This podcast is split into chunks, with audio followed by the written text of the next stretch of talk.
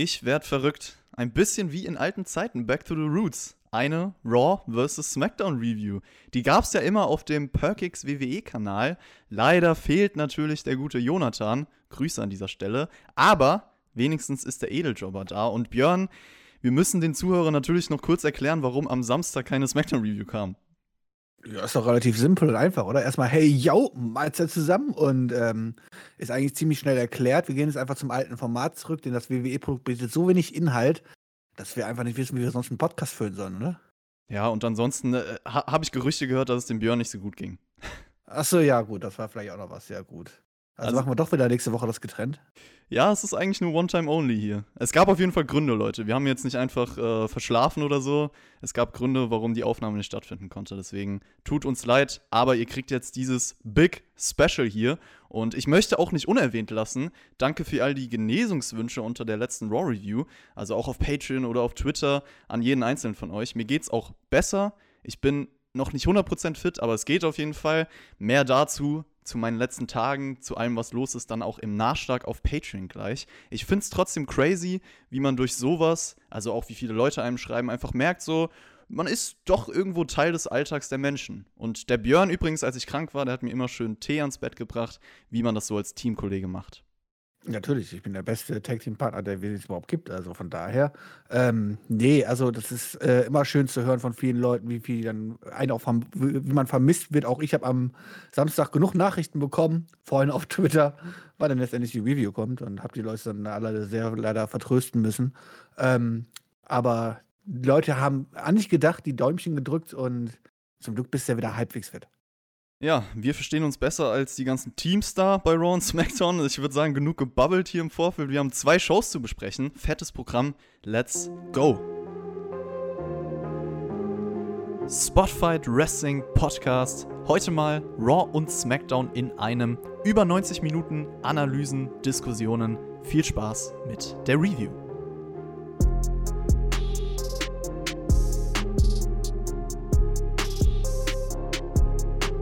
Jeder, der schon länger Teil dieser Community ist, weiß, Raw vs. SmackDown Reviews, die waren früher mal Programm. Heute hat sich der Anlass ergeben, deswegen sprechen wir nun hier beim Spotfight Wrestling Podcast über SmackDown vom 6.11. und Raw vom 9.11.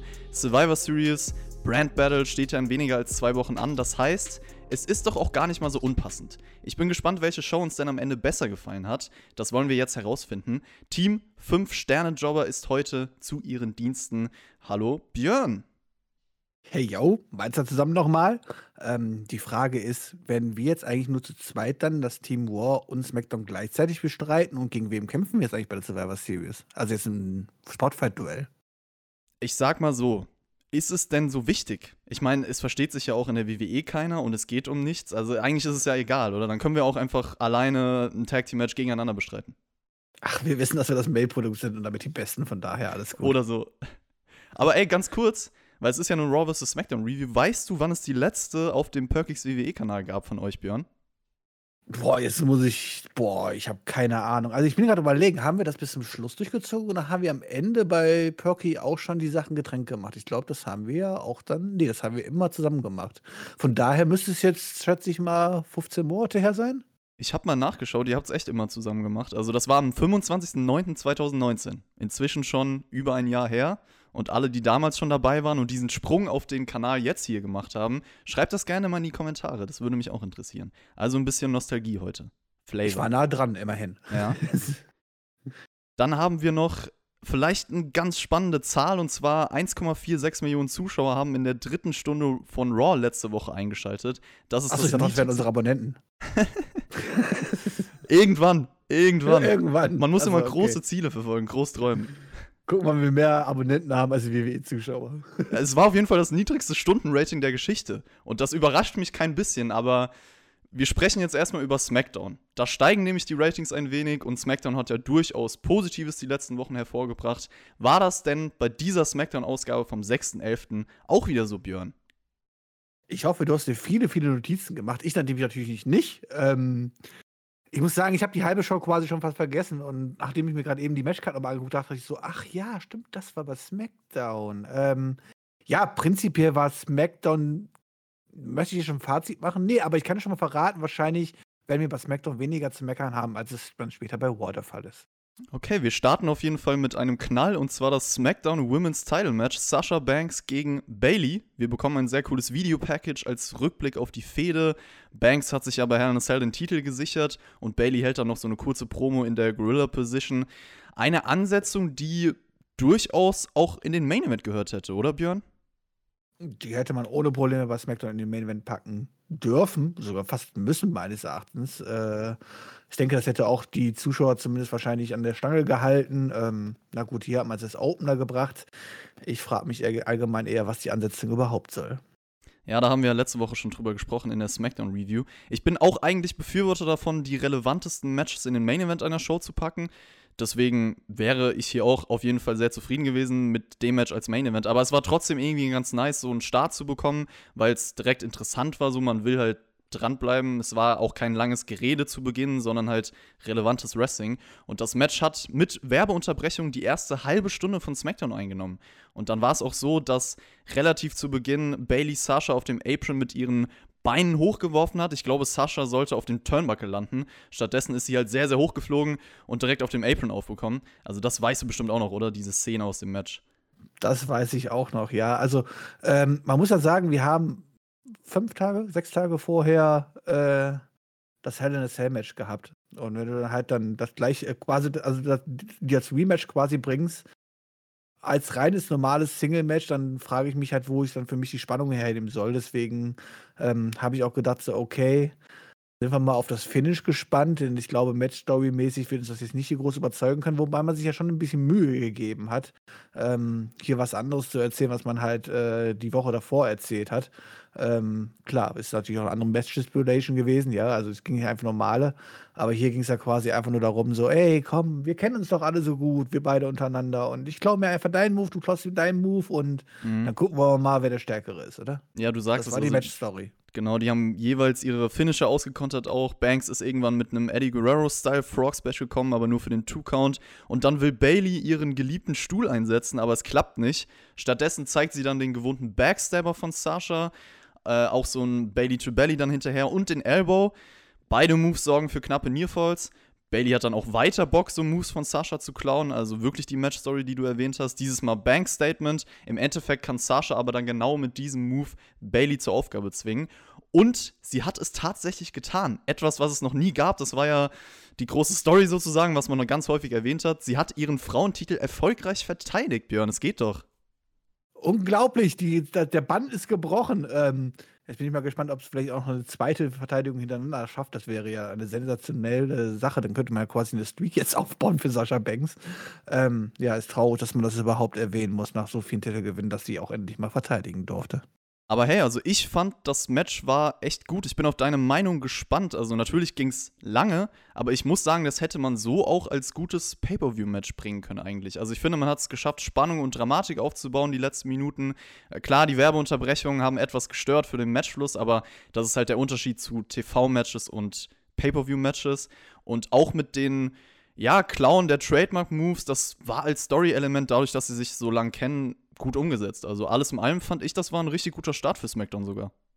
Ja, das war ein sehr, sehr gutes Frauenmatch mit Sicherheit. Ich war halt einfach nicht mehr so inbegriffen. Ich sag, wenn du eine Woche vorher halt ein Hell in a Cell Match zwischen den beiden hast, die allgemein schon so oft im Ring zusammen gesehen hast und wie gesagt, eine Woche vorher halt erst dieses sehr gute Hell in a Cell Match hattest, was wir auch alle sehr gelobt haben, ähm, dann bist du halt bei so einem normalen Match einfach nicht mehr groß drin. Halt so. Ich habe hier wirklich nur aufs Finish gewartet und war halt gespannt, wie Sascha Banks verteidigen wird. Ähm, ich habe halt wirklich ihr fest die Daumen gedrückt, dass es diesmal auch wirklich klappt. Und es hat ja auch geklappt. Ansonsten, das Match war bis jetzt sehr, sehr gut.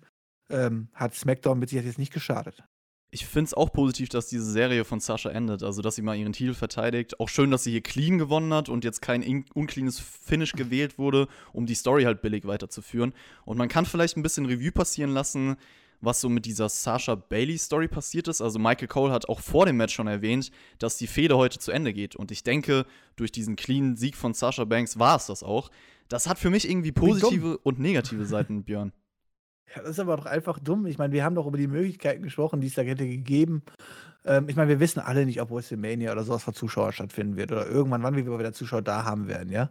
Aber wir haben alle davon gesprochen, dass man ja wunderbar mit den Wasp-Bild man sie hätte jetzt auch trennen können und sie getrennte Wege gegangen wären und äh, Bailey so den Titel quasi nicht die Möglichkeit bekommen hätte, wirklich Sascha anzugreifen und man hätte was Schönes mit dem Frauenmumble machen können, dass sich so ihre Chance verdient. Irgendwas, damit wir dieses, diese Story, die über so lange Zeit aufgebaut worden ist, ich meine, ich weiß nicht, ich glaube, ich behaupte jetzt einfach mal fast, ja, ich bin mir hundertprozentig sicher, wahrscheinlich in einer letzten War vs. SmackDown Reviews, die es gegeben hat, und das, wir haben mal gelernt, das ist jetzt 13 Monate her, haben wir schon so oft darüber gesprochen, so wann kommt der Split? Safe. Wann trennen die sich endlich? Hört nochmal rein, Leute. Und alles drum und dran. Und dann hat man das so langsam, so ewig gezogen und alles eigentlich richtig gemacht, fast. Und man hatte die Fehde jetzt auf so einem Höhepunkt schon gehabt und ja, jetzt ist einfach Ende.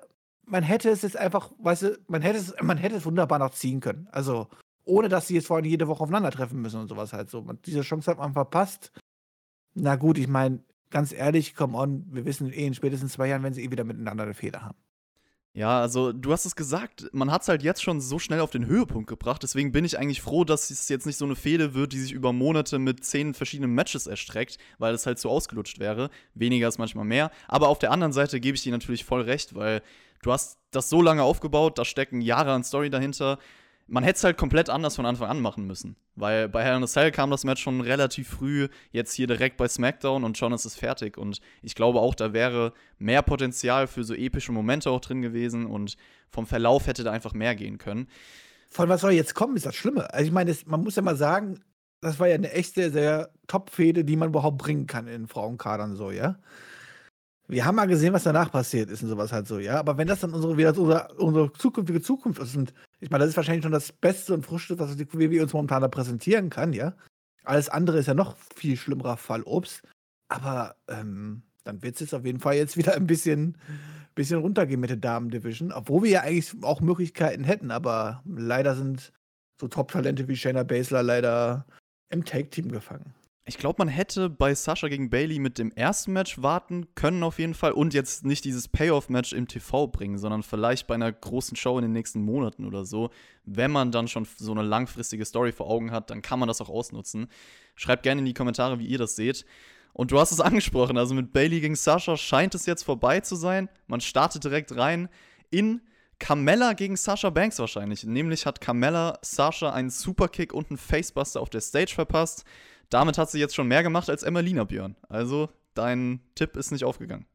Mein Tipp ist leider nicht aufgegangen, wobei gucken wir mal, ob wir es nächste Woche noch wiedersehen, weil kam er jetzt auch nicht allzu positiv an, weil ich von den meisten Leuten nur gelesen habe. Und ich muss mir auch recht geben. Ich meine, erstens, was ist jetzt die neue Carmella?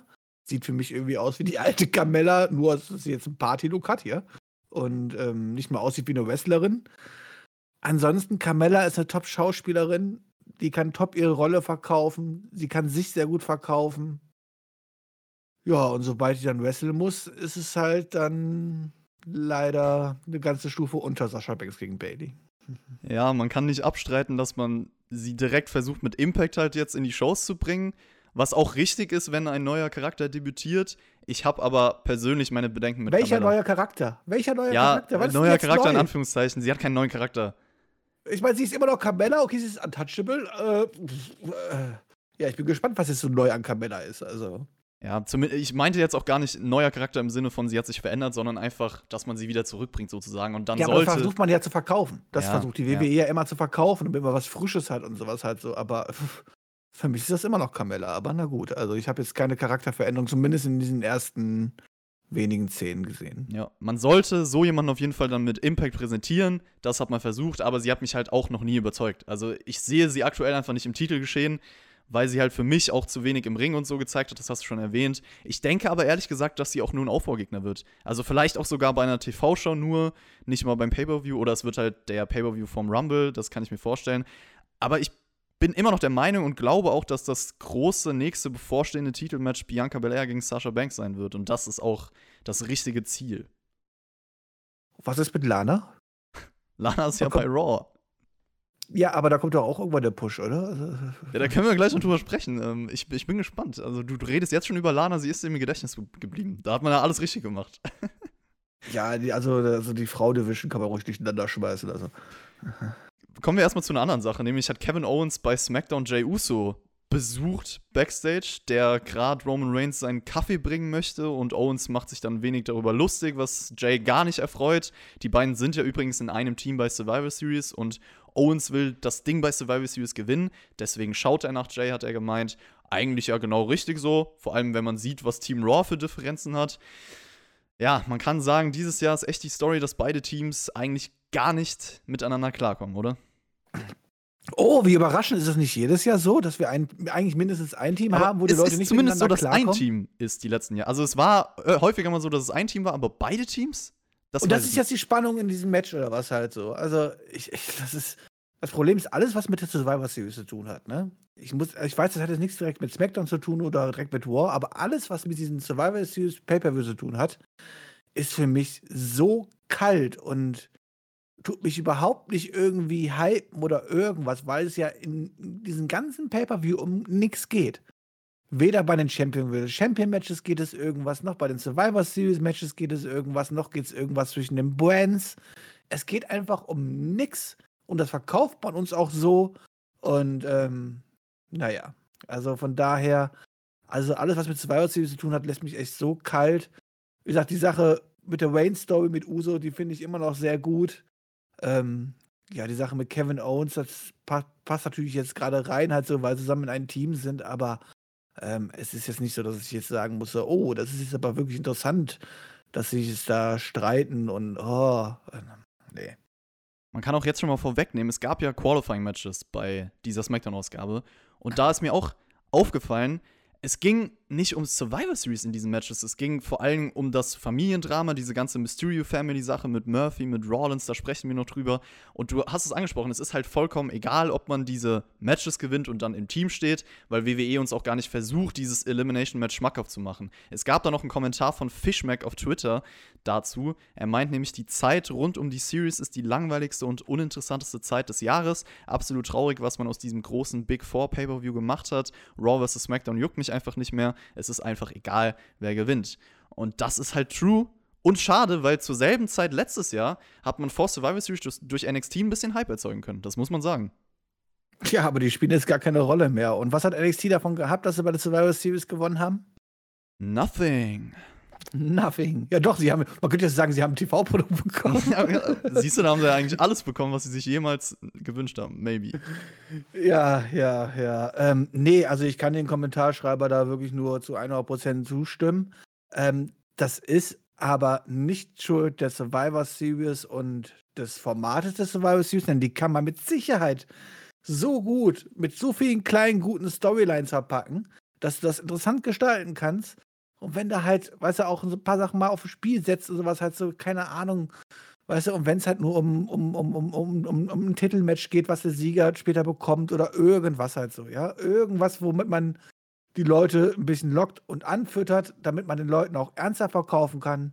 Warum streiten sich eigentlich gerade die ganzen Superstars darum, unbedingt in diesen Teams zu sein? Warum möchte unbedingt einer zum Beispiel Team-Captain sein?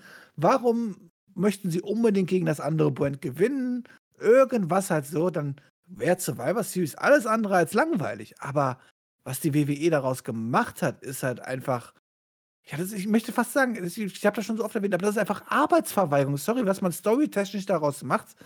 Das ist halt, äh, dafür brauchst du keinen Schreiber, dafür brauchst du niemand, der sich mit Wrestling ausdenkt. Dafür als ob die einfach gar, gar keine Person hätten, sondern sich einfach wirklich, weiß ich nicht, eine Stunde vor der Show zusammensetzen und denken, was, was machen wir jetzt eigentlich aus der Show? Ja, wir haben zum Beispiel vor der Tür stehen. Ja, dann müssen wir zwei Teams gründen, die müssen sich dann streiten. Und dann lassen wir die intern auch noch ein bisschen streiten. Ja, okay. Ja, machen wir so. Okay, super. Puff, aus. Aber das ist doch, das hat doch nichts mit Storytelling zu tun oder irgendwas.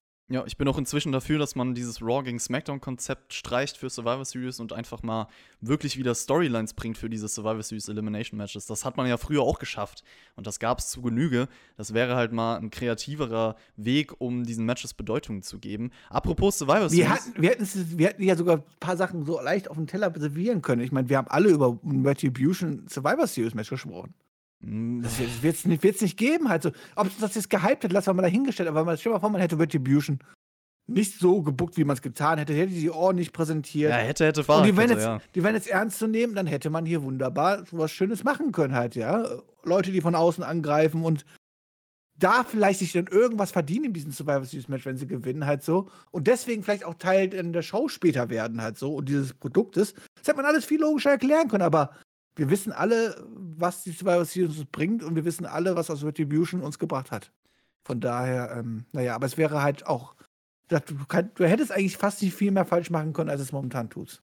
Ich glaube, zu dieser Einschätzung jetzt von uns, zu dieser Einordnung über Survivor Series, über, die, über das Elimination Match, haben wir jetzt schon ein bisschen was vorweggenommen auf jeden Fall. Also das war ja so das Thema der beiden Shows auch, dass sich die Teams nicht verstehen und es gab einige Segmente oder auch Matches, die damit zusammenhängen. Also da wisst ihr jetzt schon mal, wie unsere Meinung dazu ist, aber werden wir dann, äh, sobald es passt, noch ein bisschen drauf eingehen. Apropos Survivor Series, wenn wir jetzt schon drüber sprechen, es gab bei SmackDown noch ein Video zum Undertaker, das wurde dann auch bei Raw gezeigt. Es wird immer wieder gehypt auf den anscheinend endgültigen Abschied vom Undertaker bei dieser Show. Okay, dass man das schon das Final Farewell nennen muss, weißt du? 1990 hat er ja genau bei dieser Show sein Debüt gefeiert. Glaubst du an das Ende jetzt, Björn? War's das? Alter, ich habe mir vor Jahren schon was erzählt, dass man End of the Air war und so ist nie was passiert. Vergiss es. Vielleicht wird ja auch ein WrestleMania-Programm aufgebaut, wenn jemand auftaucht. Das war der endgültige Abschluss halt so. Und sobald wieder die Pandemie vorbei ist in Saudi-Arabien Saudi veranstaltet werden kann, und wenn das in fünf Monaten wäre, als Beispiel, dann wäre der Undertaker wieder da. Ich bin und den Paycheck mit. Ich bin aber auch ehrlich, so ein Abschlusssegment, so wenn man wirklich sagt Final Farewell, das muss halt vor Publikum stattfinden. Also so hat der Undertaker das ja, auch nicht natürlich. verdient. Natürlich, ich meine, es ist natürlich, ich meine, dass man jetzt was macht aus den 30 Jahren, dass es genau 30 Jahre her ist, du, und das ist zufällig wieder Survivor Series und so, das ist dann super alles, das passt, alles ist toll. Aber wenn man es halt den Final Farewell ausruft, dann muss man es erst auch durchziehen. Das bin ich immer der Meinung halt so, weißt du, das ist halt wie bei so vielen Sachen, weißt du, wenn ich, wenn ich eine Promotion XY gucke und dann gibt es halt ein Match, der weiß ich nicht, der Loser darf nie wieder in dieser Stadt auftreten, dann möchte ich halt nicht zwei Monate später hören, ja, darf er doch wieder, weißt du so. Und wenn jemand endgültig abtritt, dann ist er für mich endgültig abgetreten, dann ist er auch kein Teil mehr dieses Produktes und sowas halt so, ja. Dann ist es halt Vergangenheit. Aber ich bin mir ziemlich sicher, genau das wird beim Undertaker nicht passieren. Wir werden 30 Jahre lang Undertaker feiern. Gar keine Frage, aber an die ganzen Undertaker-Marks da draußen und so, macht euch keine Sorgen, wir werden diesen Mann noch oft genug sehen. Ob es jetzt unbedingt nochmal große WrestleMania-Matches sein werden, also lasse ich mal dahingestellt. Aber Paychecks, Paychecks in Saudi-Arabien, mal den einen oder anderen Storyline-Eingriff, ohne dass es später daraus sehr bei einem Match beschritt oder Leute für sich antreten lässt.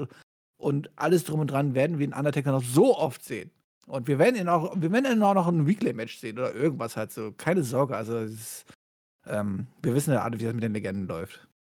Also dieser Abschied er muss eigentlich von der Crowd äh, stattfinden. Es läuft ja auch nicht weg. Das kann man genauso gut nächstes Jahr bringen, wenn es dann wieder möglich ist. Deswegen mal schauen, was man daraus macht. Mac und Tobi haben bei Hauptkampf auch unter anderem über dieses Thema gesprochen. Also hört da gerne mal rein. Ansonsten widmen wir uns wieder SmackDown. Kayla Braxton interviewt Jay Uso und Jay meint, er hat das getan, was er tun musste letzte Woche mit der ganzen Daniel Bryan-Attacke und so weiter. Daniel Bryan ist sogar ein Freund von ihm, aber die Familie ist halt für immer da, die ist wichtiger. Paul Heyman joint dann, kritisiert erstmal, dass Roman Reigns dieses Interview überhaupt nicht autorisiert hat. Und Heyman meint dann zu Jay, dass Reigns mit ihm sprechen möchte. Dann gibt es den fiesen Seitenhieb von Kayla Braxton, die nämlich sagt, ja, Heyman hat wohl einen besseren Spot in der Familie als du, Jay. Und boah, was sie sich da rausnimmt, also die hat Eier, die Frau. Ja, gut. Ich meine, sie weiß, dass Jay kein Arschloch ist und keine Frau schlägt. Ich glaube, ein Kevin Owens hätte diesen Spruch nicht bringen sollen. Das sind auf jeden Fall mal Re Re äh, Reporterfragen hier, richtige journalistische Fragen und nicht nur diese, wie war das Spiel nach dem Fußballspiel? Was würdest du sagen? Hm? Ja, naja. ist richtig. Aber ich meine, so ganz Unrecht hat sie damit hier auch nicht. Ne? Also, ich, ich bin auch der Meinung, man sollte jetzt nicht darstellen, dass jetzt irgendwie Jay Uso den Bimbo für Waynes spielt. Mal schauen, was noch passiert ist. Also wir sehen auch später dann noch irgendwann, dass Jay und Paul Heyman vor Romans Tür stehen. Heyman holt dann Reigns heraus. Der erklärt Jay erstmal so, ja, du musst alles mit mir absprechen. Reigns will dann auch für die Respektlosigkeit von Owens, dass Jay Uso ihm es heute mal so richtig zeigt. Und dann kackt er noch kurz Heyman an. Ja, ich glaube schon, dass es weiterhin interessant wird, wie Jay Uso sich halt an Reigns anpasst und welche Entwicklung das weiterhin für seinen Charakter bedeutet. Und Reigns ist halt logischerweise mit dieser unangefochtenen Arroganz und diese Stellung. Du merkst einfach durch das ganze Programm, der Typ ist big und das schafft man zu präsentieren. Ja, und er schafft es auch andere Leute big aussehen zu lassen. Also man muss mal ganz klar sagen, aus ja, okay, Jay Uso ist natürlich die Usos sind natürlich mit das beste Tag Team, was es gab und alles drum und dran, aber ich hätte jetzt nicht gedacht, dass Jay Uso für mich langfristig in einer, in einer Singles-Rolle so interessant wirken kann. Und das macht, schaffen, schafft, er, schafft er deswegen, weil Reigns ihn dahin pusht auch, ja. Und Aber Props an Jey Uso finde ich auch, weil er das sehr gut rüberbringt mit seinen Emotionen. Gar keine Frage, gar keine Frage. Äh, aber ich hätte es nicht gedacht. Ich hätte auch gedacht, dass nach jetzt dem zweiten Match, aber spätestens Feierabend ist und die Leute eh, eh getrennte Wege gehen und sowas halt so. Momentan bin ich sehr überrascht, auch sehr positiv, was man daraus macht, alles drum und dran. Bin natürlich genauso gespannt, wo es hinführen wird und ähm, ja, wo es auch äh, der Weg dann für Jay Uso langfristig hingehen wird. Ich meine, wenn man es überlegt, irgendwann muss ja dann wahrscheinlich dann auch wieder die Einsicht kommen, dass er wahrscheinlich nicht der, der Clown von, von, von Reigns sein möchte oder so halt, dann was passiert dann halt so, weißt du? Ich meine, ähm, wird er dann einfach wieder fallen gelassen vom WWE-Produkt oder so, wie so oft halt so. Ich bin sehr gespannt, was man daraus macht. Momentan macht man sehr, sehr viel richtig und man schafft es mit Reigns, ähm, ja, einen Jey Uso so weit nach oben zu pushen. Auch natürlich mit den Gebucke, was man momentan macht. Ich meine, man darf nicht vergessen, was für Siege momentan Jey Uso alles einfährt und auch am heutigen Abend war er vielleicht nicht so unerfolgreich, aber da sprechen wir ja noch gleich drüber. Ich glaube auch, dass sein Bruder Jimmy Uso da eine Rolle spielen wird. Eine Komponente auf jeden Fall, für was er sich dann im Endeffekt entscheidet. Also, ob er auf die gute Seite geht, dann eher auf die böse Seite, beziehungsweise was wird Jimmy Uso machen? Der muss sich ja auch irgendwie einreihen. Also, das könnte noch interessant werden. Rey Mysterio hat sich backstage Sorgen um seine Tochter Elia gemacht, so sehr, dass er sich nicht mal umziehen konnte für sein nächstes Match, was ansteht. Baron Corbin attackiert ihn dann hinterrücks, um sich einen Vorteil zu verschaffen. Oh, Freude sei mit uns. Baron Corbin ist zurück. Ich habe mich extrem gefreut. Yippie, ja, yay. Und das ist auch Markout-Moment des Jahres, oder? Extrem, ja. Ich hatte dann einen nächsten Markout-Moment, als ich wusste, okay, ja, stimmt, er würde sogar ein Match bestreiten. Survivor Series Qualifying Match gegen Rey Mysterio. Rey Mysterio konnte seine Wrestling-Gear nicht anziehen und, ey, da sah er aus wie ein richtiger Vater, fand ich. Da sah er aus wie ein richtiger Vater, ja, gut. Ähm, also, mein Vater hat jetzt keine Maske auf, also zumindest. Äh nicht, wenn ich dabei bin und mehr möchte ich auch nicht wissen. Ähm, von daher, aber ich weiß nicht, wie dein Vater sonst so rumläuft. Ich weiß auch nicht, warum Ray ins Team SmackDown will, weil der hat doch echt andere Probleme mit seiner Tochter aktuell. Das ist doch voll die Ablenkung. Das ist korrekt, aber wenn du in Team SmackDown bist, da kommt dann Ruhm und Reichtum mhm. und keine Ahnung was halt so. Also irgendwas kommt da halt so. Oder du kommst halt, kommst danach in den Himmel und da sind 87 Jungfrauen oder so. Irgendwas werden sie den Leuten schon erzählt haben, dass sie alle dafür geil sind. Und es wird leider nur nicht uns erzählt, das ist das Problem. Und deswegen gab es jetzt auch ein richtig hart umkämpftes Match, um da reinzukommen in dieses Team. Corbin verpasst Ray direkt erstmal einen Spinebuster. Und ich sag jetzt mal eine positive Sache zu Corbin, Premiere. Er zeigt manchmal ganz coole Moves. Also er hat auch hier in diesem Match so einen Backbreaker rausgehauen, so eine Variation und dann den World Strongest Slam, Mark Henry Style. Aber das war's dann auch. Mehr Positives kriegt ihr von mir nicht, weil ich finde, dieses Match war schon wieder die pure Langeweile. Also wie fast jedes Corbin-Match. Das Match musste erstens nicht über eine Viertelstunde gehen. Es war mega langsam. Es hatte richtig viele Pausen. Das hat sich extrem gezogen. Und ich fand es sehr ermüdend, Björn. Besonders als dann auch Corbin nach gefühlt 30 Minuten zum Berg nochmal ansetzt. Und er zieht mir einfach die Energie in seinen Matches. Zum 20. Berg dieses Matches, glaube ich übrigens, oder so halt. Ne? Das darfst du auch nicht vergessen. Ähm, ja, man muss es leider sagen, halt so, ich, ich kann euch da in vielen Punkten nur zustimmen, auch wenn ich ja so ein kleiner Baron Corbin-Fan bin. Aber seine Matches sind halt wirklich echt sehr, sehr langweilig und ähm, ja, dieses Match hier über eine Viertelstunde, du hast es gesagt, dann mit dem Werbeunterbrechen und so, das hat sich einfach gezogen wie Eling dieses Kaugummi, was du halt seit fünf Stunden im Mund hast und einfach nicht ausspucken kannst aus irgendwelchen Gründen. Ja, so, das ist, äh, ja, ähm, es war jetzt nicht das Wrestling-Geschmack, den wir, glaube ich, beide sehr gerne mögen. Zusätzlich wurde das Match noch gestört vom gesamten Familiendrama. Also Rollins ist irgendwann erschienen, attackiert dann Dominic, um Ray abzulenken. Elia und Murphy erscheinen dann auch aus eigentlich mir einem unerfindlichen Grund, weil warum müssen sie da jetzt rauskommen? Auf jeden Fall lässt das im Endeffekt Rey Mysterio alles so dumm aussehen, weil der geht dann in den Ring danach, als er seinem Sohn hilft, schaut aber weiter nach hinten und kriegt dann natürlich sofort den End of Days ab der übrigens auch scheiße aussah, so nebenbei. Corbin gewinnt. Alles in allem, wie gesagt, mega langweiliges Match. Konfuses Booking finde ich persönlich mit dem ganzen Familiendrama. Das war für mich heute nix und Rey Mysterio sah einfach nur dumm aus nach diesem Match. Warum denn einfach dumm? Ich meine, der ist halt auch nicht so ringerfahren und sowas halt so. Da kannst du halt schon mal dich ablenken lassen und hinterrücks attackieren lassen halt so. Das ist, wenn du halt noch frisch im Business bist, kann dir das passieren. Klar, wenn du jetzt ein Veteran wärst und tausende Wrestling-Matches hinter dir hättest und schon zum 20. Mal quasi abgelenkt worden wärst und sowas halt so und trotzdem da jedes Mal wieder drauf reinfällst, so, dann Wäre schon ziemlich dumm halt so, aber ich meine jetzt für einen Frischling wie äh, Dom. Ach nee, Ray war ja angetreten, ne? Ach so, fuck. ja, habe ich verwechselt, tut mir leid. Ähm, Dominik war ja nur da, um die ganze Zeit in den Ring zu gucken. Also. Ich habe übrigens mal das Buch von Rey Mysterio gelesen. Ich glaube, das heißt Behind the Mask oder so. Das war so interessant und der hat so interessante Stories erzählt und ich habe seitdem auch mit am meisten Respekt in der Wrestling-Industrie vor Rey Mysterio. Also was der für eine Leidenschaft und Liebe zum Wrestling hat, das merkst du einfach in diesen Zeilen, die er schreibt. Also kleine Empfehlung an jeden von euch. Ja. Äh, was mir gerade einfällt, der ist ja gar nicht. Äh, ich meine, man muss aber Mysterio auch ein bisschen in Schutz nehmen, weil der hat ja auch ein eingeschränktes Sichtfeld nur, weißt du? Der kann ja beim Oh ja. Kommen hinter sich ja gar nicht sehen, weil der hat ja nur ein Hm. Auge. Stimmt. Vielleicht ging es nicht anders. Wir wissen ja alle nicht, wie sich das anfühlt mit nur einem Auge. Korrekt. Vielleicht hätte er gar nicht mehr gerade laufen können, wenn er nicht geradeaus. Ach, keine Ahnung. so, Survivor Series Qualifying Matches gehen weiter, denn Natalia bekommt schon wieder eins. Die hatte ja letzte Woche schon eins bekommen, was schon ein bisschen unfair ist für die anderen. Ich meine, auch eine Billy Kay zum Beispiel, die stand letzte Woche in diesem Match, hätte ja heute dann auch noch eine Chance bekommen können. Es war auf jeden Fall Natalia, Selina Vega und Ruby Riot in einem Triple Threat Match. Ich fand's ganz nice, wie Selina in einem Submission-Move von Natalia sie versucht hat zu pinnen. Also, das war irgendwie ganz clever und kreativ. Das Finish war dann eigentlich auch ganz nett. Also, Natalia hat Selina eine längere Zeit im Sharpshooter gehabt, lässt dann irgendwann los, weil sie ja denkt, okay, die gibt nicht mehr auf, ich muss jetzt was, was anderes machen. Aber Ruby Riot hat währenddessen schon so einen Submission-Hold selber angesetzt. Das hat Natalia nicht gemerkt. Und Selina gibt dann halt eigentlich durch Natalias Vorarbeit auf. Und damit steht Ruby Riot im Team. Ja, das Match fand ich dadurch, also durch Also, diese, durch diese Dinge, Moment, die ein bisschen kreativ waren, gar nicht mal so einwerfen. schlecht. Ich muss was einwerfen. So, was du jetzt alles erzählt hast, ne? Ja. Das hört sich jetzt an, als ob wir jetzt hier, nachdem wir eine Viertelstunde äh, gerade das andere Match äh, gesehen haben, hier das nächste 15-20 Minuten Match gesehen haben im Triple Threat. Ah, das war ein 3-Minuten-Match. Das stimmt, aber ich sag ehrlich, also. aber wie du es gerade rübergebracht hast, hätte jeder, glaube ich, können. Das war irgendwann ein 20 Minuten Pay-Per-View-Match, Triple Threat der Damen. Weißt du? aber es war doch richtig von der Zeit. Also länger hätte ich mir das dann auch nicht angucken müssen und dafür hat man noch ein paar kreative Dinge eingebracht.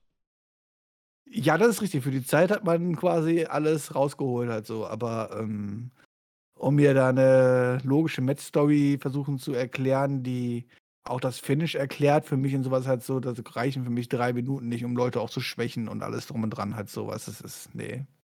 Über Ru- Ruby Riot im Team brauchen wir, glaube ich, auch nicht sprechen, weil das ist eh egal, wer da drin steht. Wir sprechen lieber über den guten alten Big E. Big E Langston. Der spielt einfach. Nee. Vorbei. Big E hat den längsten. Ist das korrekt? Das musst du seine Geschlechtspartner fragen, nicht mich. Okay. Werde ich vielleicht mal tun. Wobei ich dachte, du wärst ein Geschlechtspartner von ihm gewesen. Nein, dann hätte ich jetzt äh, hoffentlich andere Spots. Nee. Egal, vergesse es. Du bist doch schon ein Nein. Main-Produkt. Ja, ja, ist okay. Ist okay. Be- Überleg nein, doch mal, nein, wie du nein, hier nein. hingekommen bist. Ähm, Das nennt man Hochschlafen. das kann gar nicht sein, weil zu der Zeit, als ich hier hingekommen bin, war Jonathan noch minderjährig. Ja, Fake News. Fake News. Der hat auf jeden Fall so ein Gesellschaftsspiel gespielt, random Backstage. Ich weiß nicht, was das für uns war, Björn. Ist dir das noch im Kopf gewesen? Ganz wichtig. äh, nein, keine Ahnung. Okay, doch, schade. doch, warte mal, doch, doch, doch, hat ja hier. Was war das denn nochmal hier? Äh, Travel Pursuit oder so? War das das? Schreibt's gerne in die Kommentare, wenn ihr es Doch, wisst. es war, glaube ich, Travel Pursuit oder Okay. so. Ist das ein cooles Spiel? Ich hab's, glaub ich- Mit sich selber gespielt. Also, das ist auch schon 20 Jahre hätte ich es gespielt, aber ein Klassiker auf jeden Fall. Okay, ich weiß gar Kennt nicht, man. ich habe das bestimmt schon mal gespielt, aber ich kann mich gerade nicht dran erinnern. Auf jeden Fall kommen die Street Profits hinzu, quatschen dann ein wenig über das New Day Match bei Survivor Series, lachen sich dann gehypt an, wie Verrückte. Billy Kay zeigt dann den Street Profits ihr Resümee und dass sie auch bei Raw war, deswegen sich auskennt. Die Street Profits merken dann an, dass sie gleichzeitig mit ihr bei Raw waren. Und Björn, ich fand das irgendwie ganz witzig. Weil Big E einfach überzogen witzig ist, der Typ unterhält mich mit seiner Art und Weise und das Ende war irgendwie auch lustig rübergebracht. Und jetzt Ich redet er nicht mehr Gedanken, mit mir. Ich, ich finde den Gedanken zu sagen, come on, die Sweet Profits versuchen halt irgendwie Informationen aus Big E rauszukriegen oder sowas halt so, kann ich nachvollziehen. Aber ich kann halt dieses ganze Geschau, also dieses ganze overgehypte Geschauspieler rumgekreische und keine Ahnung was, ey, ich krieg da, ich krieg da die Pimpernellen, ich bin da zu alt für, keine Ahnung, du, du bist ja noch ein bisschen jünger als ich, du feierst das vielleicht noch ein bisschen mehr, ja. Bei Big E finde ich es irgendwie witzig. Wenn man, ja. wenn man die, die, die Grundstory, die man verkaufen möchte, anders verpacken würde, wäre ich dabei, aber ich komme mit der Verpackung einfach nicht klar. Ich glaube, das liegt an dem Charisma, was Big E irgendwie ausstrahlt und dadurch passt das, ich weiß auch nicht. Aber ey, wir reden so gerne über was Series. ja, Willst du noch weiter darüber reden? Aber was wäre denn Billy Kay auf einmal da und so? Was soll das? Was Die so? will jetzt eine Comedy-Rolle. Ach so. Ich glaube, die wird jetzt einfach jede Woche irgendeinen comedy Was hatte sie eigentlich vorher gehabt? Ah, eine Comedy-Rolle, ne? Ah. Ah, aber im Take-Team, ja, das, ist- das ist Ah. der Unterschied, ja. Wir reden so gerne über Survivor Series Qualifying Matches, deswegen hängen wir direkt das nächste hinten dran. Otis gegen Seth Rollins, also unser ehemaliger Money in the Bank Kofferträger.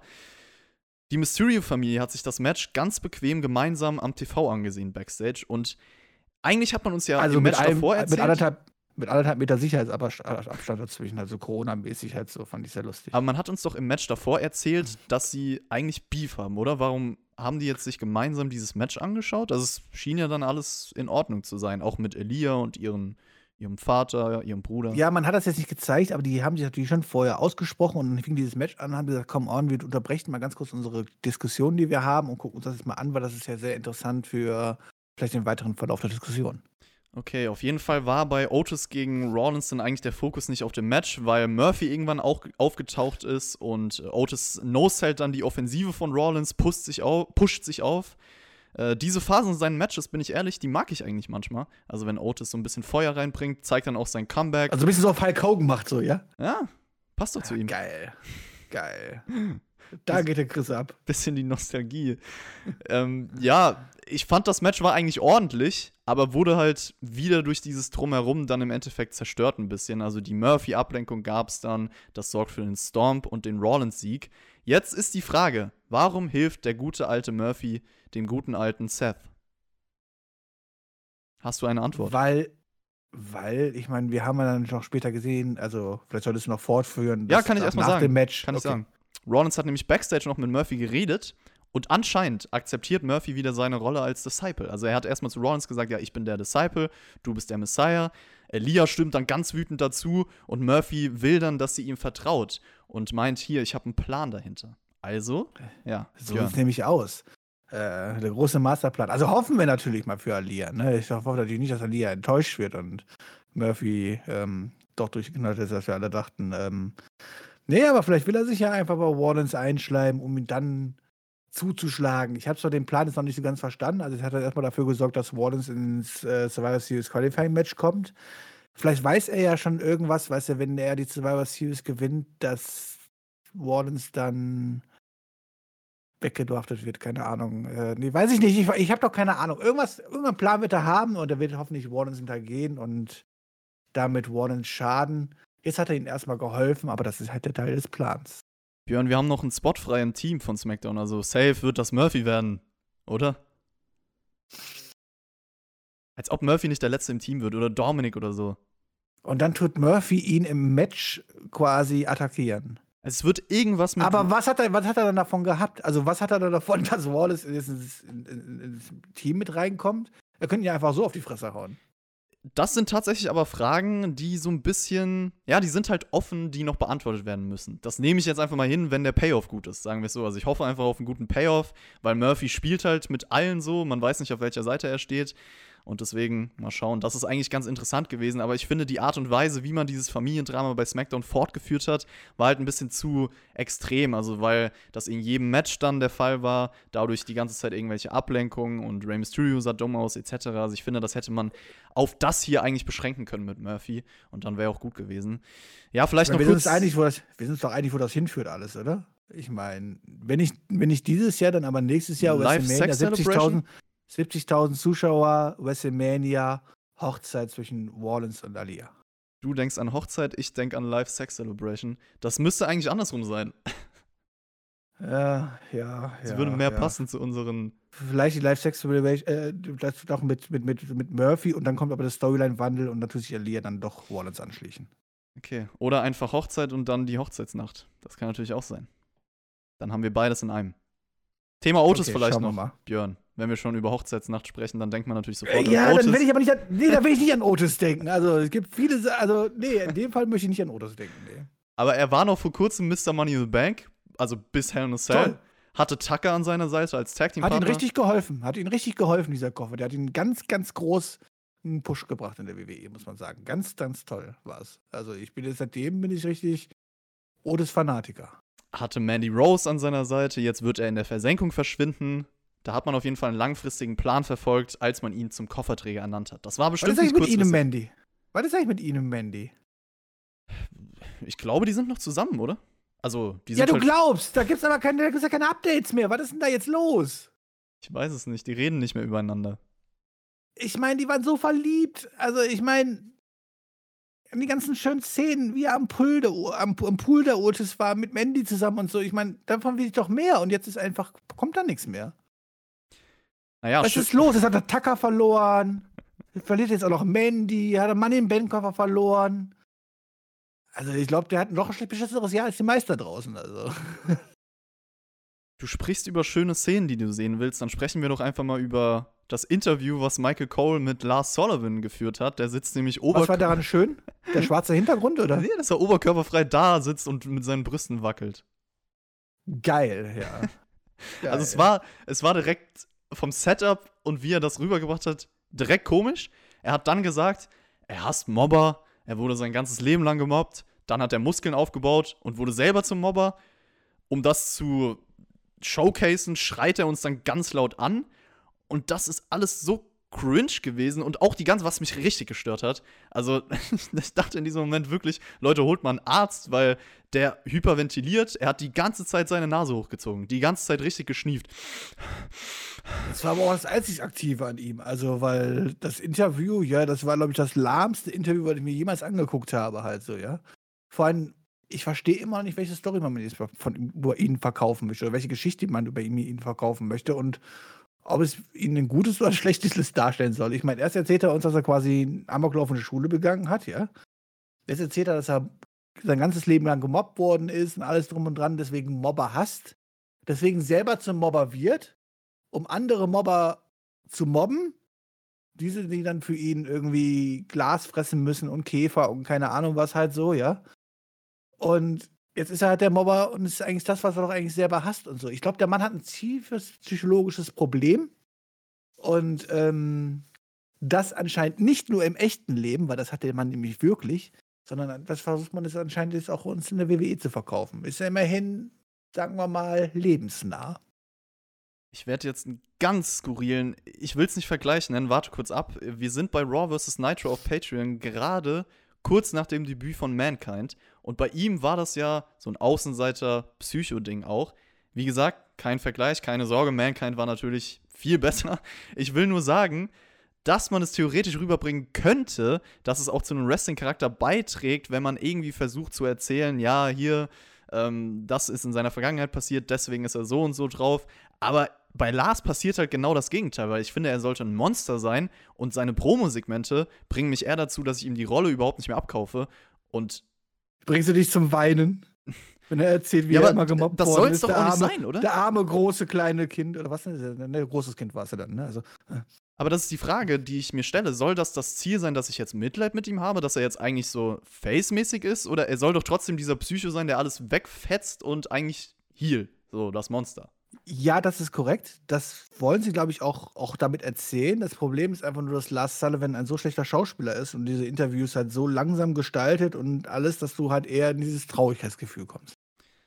Naja, okay. Dann sprechen wir mal lieber über den Main Event. Vielleicht hat er uns ein bisschen glücklicher gemacht. Äh, Kevin Owens wurde backstage vorher noch interviewt. Und dann gibt's, wie gesagt, das Match zwischen den zwei Survivor Series Teamkollegen, Teamkollegen Jay Uso gegen Kevin Owens. Ja, ich bin's leid, dass wir auch die ganze Zeit Matches zwischen Teamkollegen sehen.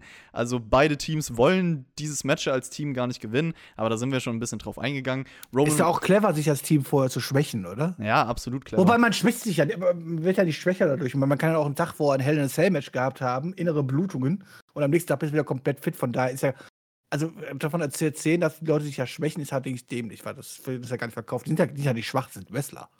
Ey, aber Roman Reigns hat sich das Match tatsächlich mal wie ein normaler Mensch vom Fernseher angeschaut. Also kein verkrüppelter Winkel. Ist dir das aufgefallen?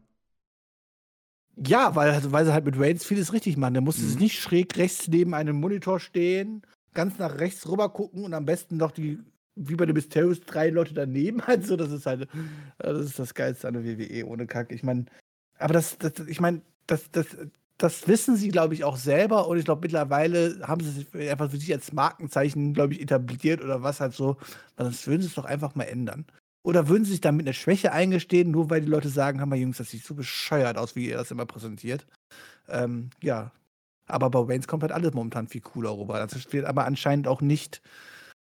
Ich habe ein Gefühl, das wird nicht von Vince McMahon persönlich abgenommen oder was auch immer. Keine Ahnung es war dann in diesem Main Event Match schon wieder am heutigen Abend so, dass jemand während eines Matches rauskommt. Also das hat man häufiger gemacht, eigentlich bei fast jedem Match und dieses Mal mit Paul Heyman, der halt für Ablenkung sorgt. Jay Uso wird dadurch auch aggressiver, um es halt Reigns irgendwie recht zu machen.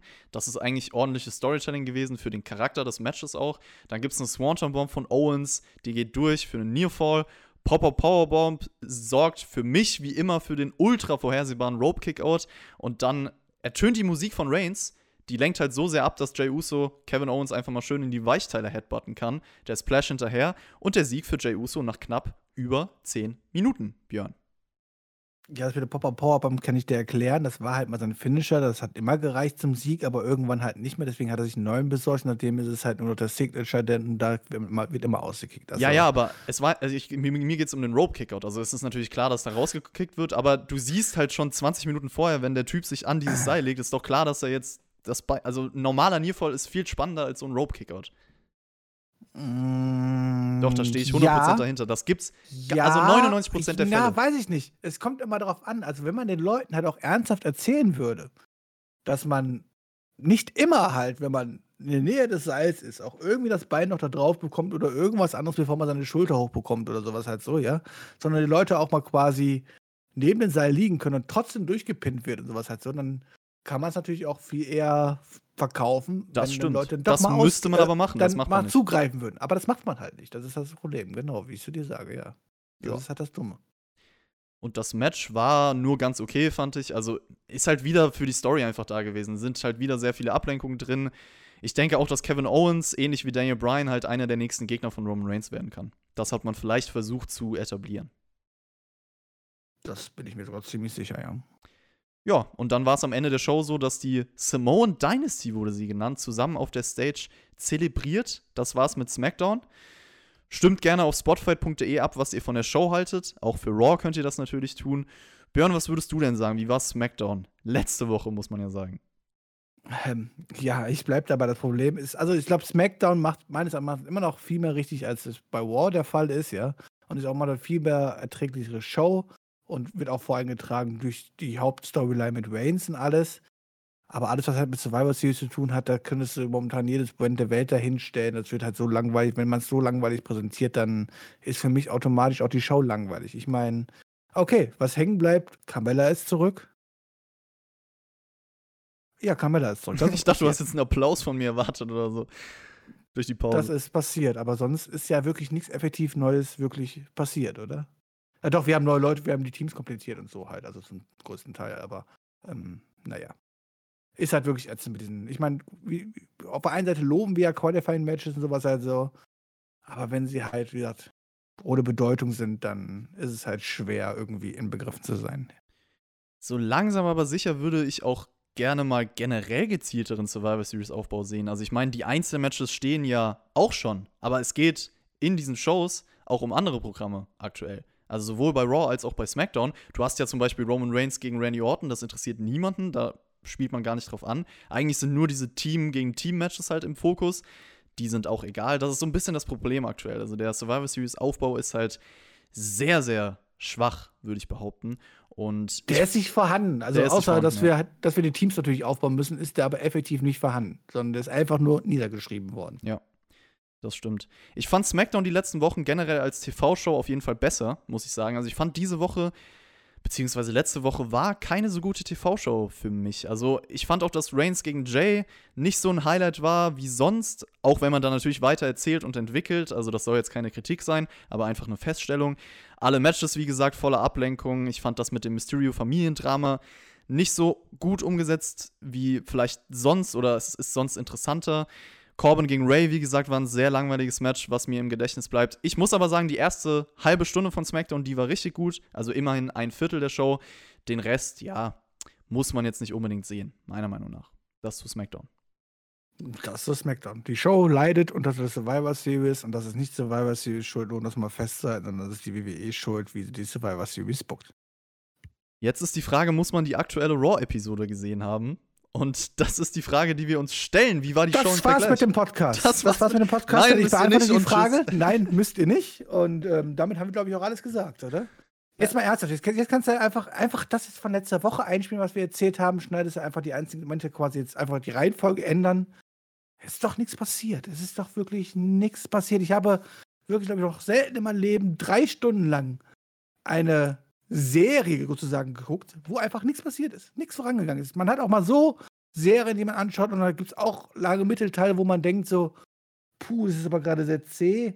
Aber dann werden uns dann zumindest Charaktere vorgestellt oder irgendwas halt so. Irgendwas passiert halt immer, also so. Aber bei War diese Woche, das war halt echt, boah, war das bitter. Absolute Zustimmung. Versuchen wir den Leuten vielleicht noch zu erklären, warum das so ist. Also sprechen wir über Raw vom 9.11.2020 und die ganze Show startete mit einem Rückblick auf das WWE-Titelgeschehen. Das ist ja eine Vierer-Konstellation sozusagen. Also Orton als Champion, Drew McIntyre will sein Rematch, The Fiend ist am Start, The Miz lauert mit seinem Koffer. Derjenige, also The Miz, kommt dann auch mit seinem Koffer und John Morrison heraus. Als Opening-Segment steht Miz TV auf dem Programm. Im Main Event wird es New Day und McIntyre gegen Orton, Miz und Morrison geben. Miz und Morrison sind damit beschäftigt, die Show Miz und Mrs. zu promoten, bis Randy Orton dann erscheint. Und der ist wütend, wirklich wütend. Also beschuldigt dann auch The Miz, dass das nur ein Setup von ihm sei, um den Koffer halt später einzucashen. Und ähm, ja, Morrison ist abgehauen. Bro, hat er nochmal kurz gemeint. Du hast für kleinere Ligen gewrestelt, du hattest gar keinen Bock. The Miz, äh, du hast während der Zeit dann auch nicht so viel gemacht und jetzt denkst du wieder, du bist der King. Das war sozusagen die, die Worte von Randy Orton. Und Orton dreht sich dann um, steht mit dem Rücken zu The Miz, sagt, take it, Junge, hol dir den Titel, trau dich, spiel keine Spielchen. Also Orton, muss man sagen, ist jetzt nicht der Feigling-Heel in dieser Situation. Das finde ich schon mal gut, dass er sich stellt, dass er Selbstbewusstsein zeigt als Champion. Und es ist eigentlich clever, Miss zu versuchen, dazu zu bringen, diesen Koffer irgendwie loszuwerden. Mm, Ja, ist die Frage, was man uns hier verkaufen möchte. Also, ähm, möchte Orton sich wirklich selber schützen vor Miss oder ist es wirklich, spielt er einfach nur mit ihnen? Und das habe ich noch nicht ganz quasi da rausgesehen, vor allem wenn man dann später sieht, wo sie beide auf der Stage standen und er auch sehr misstrauisch links und rechts rüber geguckt hat, weil ihn die beiden Clowns, die Zwerge neben ihn auf den Keks gegangen sind, halt so, ja. Ähm, es ist natürlich absolut clever oder verständlich, dass Orton sich allgemein darum kümmert. Allerdings habe ich noch nicht so ganz verstanden, in welche Richtung es gehen wird. Es war auf jeden Fall dann noch so, dass Miz betont, es bietet sich heute eine Chance für alle und und Morrison können auch neue Challenger auf die Raw Tag Team Titel werden. Die Champions, The New Day kommen dann heraus, blödeln so ein wenig rum, also inhaltlich kam da eigentlich gar nichts. Es hagelt dann auch direkt. Warum, warum können die neue Number One Contender werden auf die World Tag Team Champions, wenn doch in diesem Match nicht sie alleine antreten, sondern jeweils noch ein großer Superstar dabei ist?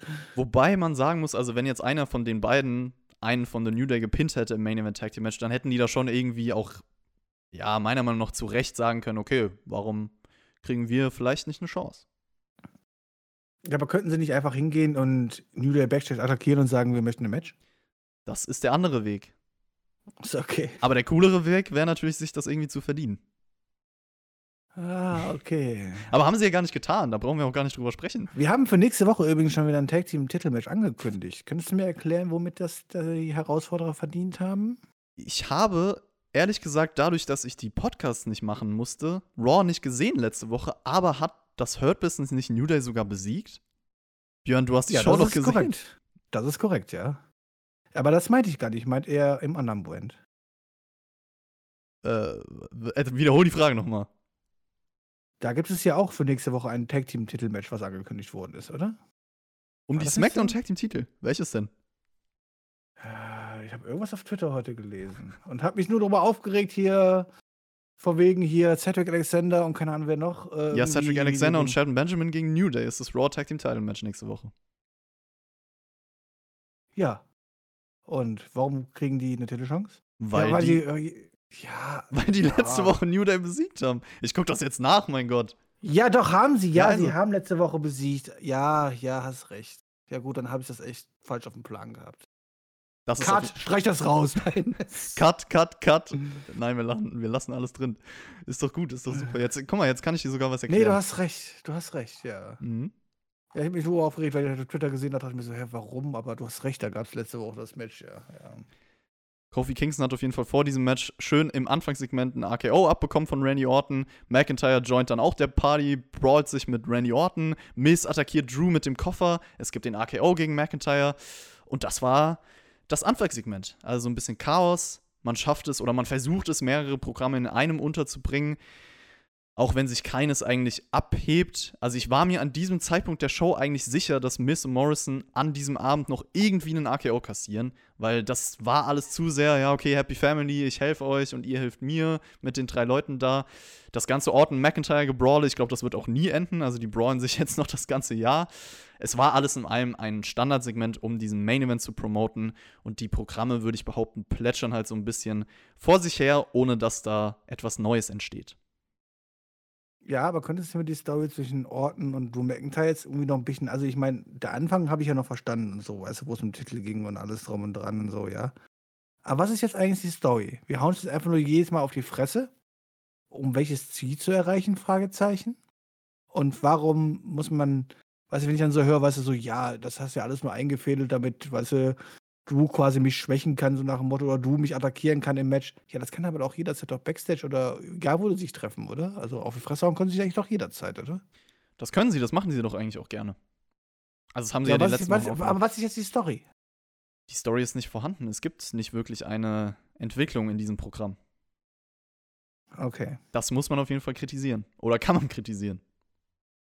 Naja, spätestens wenn Drew McIntyre wieder im Tag Team mit Sheamus steckt, ähm, hat sich die Sache auch erledigt. Oh, eine ganz interessante Dynamik. Äh, erstmal, Ladies and Gentlemen, Elias, ja?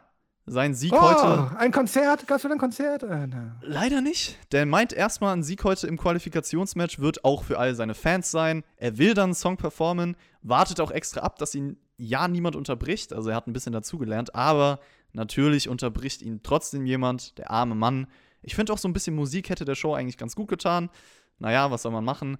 Das nächste Match war dann ein Qualifikationsmatch Elias, Jeff Hardy und Riddle. Triple Threat, letzte Chance auf einen Platz im Survivor Series Team. Und ich frage mich hier, alle drei haben ja ihre Matches verloren. Ist das Roster wirklich so klein? Warum bekommt eigentlich kein anderer eine Chance, sich zu qualifizieren? Also da müsste sich doch irgendjemand beschweren. Die anderen haben keine Lust vielleicht. Weil sie nicht erfahren haben unter der Hand, um was es eigentlich wirklich geht. Also wie wir. Okay. Aber wenn die wüssten, worum es gehen würde, dann würde hier, ich habe keine Ahnung, wie er heißt, aber der große schwarze Mann von AJ Styles wahrscheinlich lieber selber antreten. Ja, Elias hat nicht nur das Qualifikationsmatch verloren, sondern auch letzte Woche gegen Jeff Hardy. Steht jetzt trotzdem hier drin. Das Match hat er aber nicht gewonnen. Nach neun Minuten hat sich Riddle via Bro Derek durchgesetzt. Das Match war ordentlich auf jeden Fall. Riddle hat das Cover nach dem Drift Away von Elias unterbrochen. Und ich mochte eigentlich die Phase am Ende mit Riddle und Hardy. Jetzt haben wir unser letztes Mitglied für Team Raw, Björn. Ja, widerspreche ich dir so ein bisschen. Für mich war das auf einem langweiligen Niveau ungefähr wie das Baron Corbin-Match. Uff, ne. Never. Doch. Doch, weil es war hier einfach nur Standardabfolge von allen drei. Da war nichts Besonderes drin in diesem Match.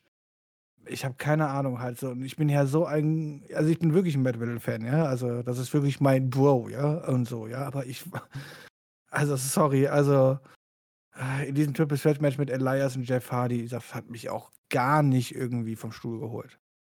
Schreibt's mal in die Kommentare. Würdet ihr sagen, war das ein Level mit dem Baron Corbin Rey Mysterio Match oder nicht? Äh, natürlich war es jetzt kein Match, was man sich irgendwie anschauen muss oder so. Es war jetzt nicht erwähnenswert, aber ich fand's in Ordnung, sagen wir es so. Konnte ich mir noch anschauen bei dieser Show, ohne dass ich jetzt einschlafe oder denke, was mache ich hier? AJ Styles, wenn wir schon von Anschauen sprechen, hat sich das auch mit seinem Bodyguard Backstage angeschaut und freut sich über Riddle im Team, anders als Sheamus, der hinzukommt. Styles will dann, dass sie als Team zusammenarbeiten und deswegen soll es auch ein Team-Meeting geben später. Während Sheamus und Braun Strowman meinen, ja, AJ ist nicht mein Captain. Björn, ähm, du, du bist mein Captain. Ich bin ein Captain. Ich akzeptiere das dich als, als, als Kopf dieses Teams sozusagen. Du hast auch keine andere Wahl, sind wir doch mal ehrlich. Also, ähm, ja, äh, Born Strowman und äh, Sheamus tun aber ihren Captain nicht akzeptieren. Ja. Traurig, schade. Das ist. Was hat jetzt eigentlich, also warum möchte AJ Styles Captain sein? Ich weiß es doch auch Weil nicht. er halt der Anführer von War sein möchte, okay. Ja, aber diese ganze Captain-Sache ist so bescheuert, weil es geht halt um nichts und es bringt nichts und da haben wir ja schon drüber gesprochen. Es ist alles so egal. Jedoch ist der Captain nicht derjenige, der dann auch dann später quasi die Aufstellung aufstellt. Ach nee, es gibt keine Aufstellung. Vielleicht kriegt er ja mehr Geld, aber man könnte es halt irgendwie, man muss es ja sagen. Wir können hier jetzt nicht philosophieren über das, was theoretisch sein könnte. Der Captain, aber wenn er aber, er ist halt einfach ein großer Held. Der hat sein Team zum Sieg und Ruhm geführt. Das ist halt toll in Amerika, da stehen die Leute drauf. Ja, Ruhm. Ich weiß nicht, ob die Amerikaner auf Retribution stehen. Also ich auf jeden Fall nicht. Die haben eine Promo gehalten bei dieser Show. Ali und Reckoning, die finden ein paar Worte. Sie sind die Vergessenen und werden nicht aufhören, bis sie Ricochet zur Ruhe bringen werden. Ja, bei Retribution ist eigentlich auch schon alles gesagt und getan. Der Zug ist abgefahren. Damit kennt sich der Björn ja aus. Ja, ich weiß in dem Moment nicht, wer mir mehr Leid getan hat, ja. Also, ich meine, Retribution kann einfach nur ein Leid tun, ja. Diese Promo war eigentlich grundsätzlich okay, aber halt diese Rollen die, also die Leute können einfach nur leid tun, die bei Retribution gelandet sind. Jetzt frage ich mich aber, wer mir mehr leid tut. Also wer ist, wer wird schlechter dargestellt? Retribution oder Ricochet? Ich meine, Ricochet war auch das letzte Mal halt so den letzten Hyper da gehabt, als er mal irgendwie für ein 5-Sekunden-Match gegen, gegen Brock Lesnar antreten durfte, ja. Dafür gepusht worden ist. Seitdem verliert er ja auch nur noch alles. Also ich weiß nicht, ob Ricochet jetzt wirklich bei Retribution. Also eigentlich kann der Ricochet froh sein, dass er nicht bei Retribution ist, weil er sieht ja wie schlecht dieses, dieses Stable ist, ja. Auf der anderen Seite, was hat Ricochet zu verlieren? Ich meine, der ist auch genauso ein großer Loser. Und warum sollte mich das jetzt nicht interessieren? Zwischen diesen Leuten. Mich interessiert mehr, weil ich jetzt von Zug ist abgefahren gesprochen habe. Wie startet man eigentlich so einen Zug? Wie fährt man denn ab, Björn? Erklär es uns. Also, das kann ich machen, das dauert jetzt aber ein bisschen. okay, ne? dann lass es lieber. Sprechen wir lieber über Raw. Hey, woo! Hurt Business ist backstage. Drew Gulak als 24-7 Champion kommt hinzu, will dem Hurt Business angehören, aber MVP lehnt es ab. So, Lashley reißt dann Gulak seine angeklippte Krawatte ab. Wie kann er es wagen, so vor dem stylischsten Stable bei Raw aufzutauchen? Das ist natürlich alles Taktik, weil er als 24-7 Champion mobil sein muss. Und da hat er eigentlich recht mit, muss man gestehen. Wird dann trotzdem verprügelt. Das nutzt R-Truth aus, um ihn zu pinnen und neuer Champion zu werden. Ja, jede Woche dasselbe. Es ist mir egal. Also, nachdem du den Zug aufgeschlüsselt hast, musst du erst mal den Strom abnehmen. Stimmt, das ist eigentlich eine gute Idee. Wir können ja statt den Raw-Sachen einfach über den Zug sprechen. Ja, ich glaube, das wäre wahrscheinlich interessanter. Naja, gut. Ich, ich mache einfach weiter, oder? Das wollte ich dir damit ausdrücken, ja. Gut. Den Wink hab, hast du verstanden. Ich habe den Wink jetzt verstanden. Ganz professionell. Okay. Apropos jede Woche dasselbe, da können wir gut drauf überleiten. Lana wird ja immer von Nia Jax durch das Pult geworfen. Die große Frage, wird das heute wieder passieren? Erstmal hat sie hier nach zwei Minuten in einem Match gegen Shayna Baszler verloren. Dann aber wie ein Wunder, sie fliegt nicht durch das Pult, zumindest noch nicht, weil Mandy Rose und Dana Brooke das verhindern. Lana bedankt sich backstage bei den beiden. Die wollen aber, dass sie sich aus ihren Angelegenheiten raushält. Und ja, eigentlich kann man das Gleiche, was man zu den Männern sagt, auch zu den Frauen sagen, weil dieses Team versteht sich überhaupt nicht. Was ein innovatives und spannendes Konzept, meine Freunde. Krass, oder? Es ist doch einfach richtig, richtig krass. Mal schauen, wo das Ganze hinführt. Man möchte Lana anscheinend noch ein bisschen demütigen, halt so. Da stelle ich dir direkt machen. jetzt eine Zwischenfrage. Schafft man es denn, ja. bei dir ja. Mitleid zu erzeugen für Lana Björn? Das ist ja das große Ziel der Sache. Nee, tatsächlich nicht. Bei mir äh, erzeugt man leider nur Abschaltgefühle, wenn ich Lana im Ring sehen muss. Und das hat dann auch nicht mehr mit Mitleid zu tun, sondern das hat einfach nur mit Sachen zu tun, dass es gewisse Sachen gibt, die ich nicht sehen möchte. Und dazu gehört eine Lana im Ring. Ähm, oder Storylines mit Lana.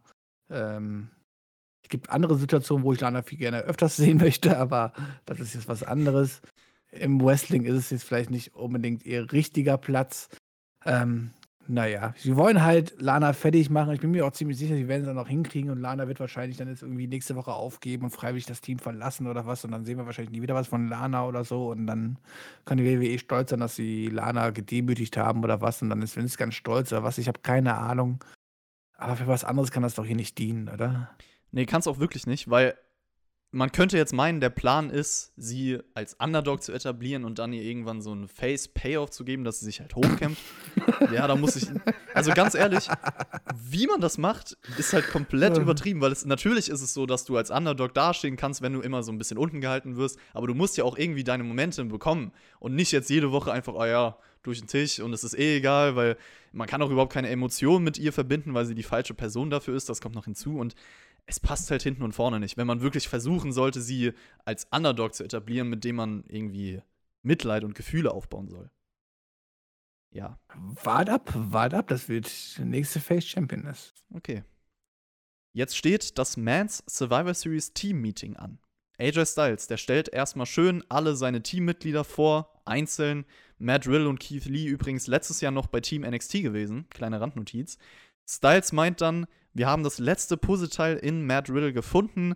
Keith Lee will sich an Styles rächen für letzte Woche. Genau das will Seamus bei Keith Lee machen. Strowman würde beide sowieso easy platt machen. Dann zanken sich eigentlich alle wie Kinder. Riddle erfindet ein paar Codenamen, Codenames. Fireface Seamus. Riddles Name ist Dopey. Haha, wie passend. Styles versucht alle zu motivieren, schafft er aber nicht wirklich. Und sein Plan B ist dann ein Tag Team Match. Sheamus und Strowman gegen Riddle und Lee mit Styles als Special Referee. Ja, das hilft natürlich, wenn sich erstmal alle auf die Fresse hauen können. Was für ein Nickname würdest du mir dir dann geben? Dir? Mhm. Äh, Ray G. Ray G? oh, das ist aber nett. ähm, ja. Ja, aber ähm, schreibt, man- ist gu- gute Sache. Schreibt mir in die Kommentare, was würdet ihr uns für einen Spitznamen geben? Dem Björn und mir. Ja, vor allem, vor allem Chris vor allem, der ist auch sehr interessant. Ja. Ja. Da bin ich mal gespannt. Der Bitte nicht zu viele Beleidigungen. Doch, könnt, ihr könnt ruhig raushauen. Prinz Shami. Nein. Boah. Wär's dann auch sauer? Wenn ich Prinz Charmy genannt werde, Ja. dann läuft mein Gesicht ganz rot an und dann werde ich sauer, ja. Und da müssen Nee, wir miterleben. stolz, Weil wenn Alter. wir bei uns, wenn wir bei uns bei Spotfight hier so Team-Meetings haben, so wie das jetzt auch bei War hier stattgefunden hat, da geht's ja auch so ähnlich zu, ne? Das ist richtig auf jeden Fall. Und wir haben auch unsere Special Spitznamen füreinander. Das ist korrekt, die dürfen jetzt allerdings nicht alle hier verraten. Vielleicht im Nachschlag irgendwann Die mal sind oder auch zu dreckig, um die jetzt hier rauszuhauen. Das ist richtig, die können wir nicht auf YouTube veröffentlichen. Ja, ähm, jetzt habe ich versucht, irgendwie um das Segment herumzureden. Können Sie weitermachen? Es ist unlustig gewesen mit den Codenamen, kann ich sagen. Für mich war es Ach, es war generell. unlustig. Ja, doch. Fandest du nicht, dass die alle sehr, alle, alle fünf sehr cool rüberkamen? Es- Ich fand sogar, dass es wie eine kindische Zofferei rüberkam, Björn. Ach, echt? Mhm. Nicht wie erwachsene Superstars, die Weißt du, was ich auch fand? ihre, für ihr Brand kämpfen wollen. Weißt du, was ich auch fand? Dass es sehr schön gezwungen rüberkam, wie sie da aufgereiht vor der Kamera stehen müssen. Ja, das ist auch schön, alle so schön nebeneinander und so. Das ist doch absolut natürlich. Ich meine, so führt man das, machen wir doch auch. Also, Ja. wenn wir unsere Team-Meetings machen, machen wir das da auch so, oder? Also, Ja. Also das Segment war nichts. Sind wir uns da einig? das war gar nichts. Das ist einfach. Also, sorry, also alle danach sahen uncooler aus als vorher. Und das Jeder, ist schwierig was- aktuell. Jeder, der was zu sagen hatte, kam einfach so lächerlich rüber.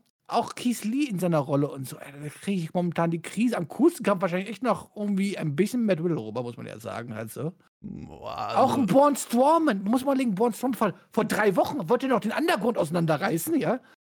Und jetzt steht er hier im Ring und macht da so eine Clownshow. Das ist Wahnsinn, echt.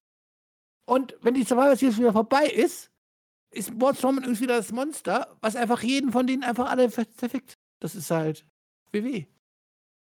Ja. Riddle und Keith Lee. Gegen Strowman und Sheamus war das nächste Match bei Raw.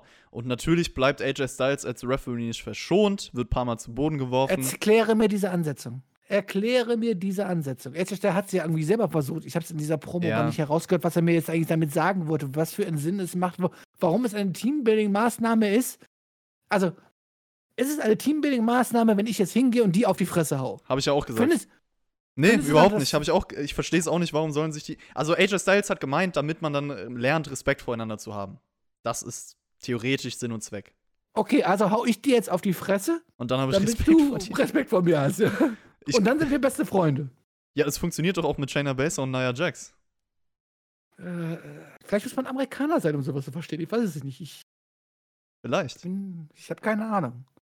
Auf jeden Fall wird AJ Styles paar Mal zu Boden geworfen. Damit hat sein Bodyguard natürlich ein Problem. Ich weiß auch nicht, warum ein Braun Strowman, ein Keith Lee, die ganzen Big Guys Angst vor ihm haben, aber anderes Thema.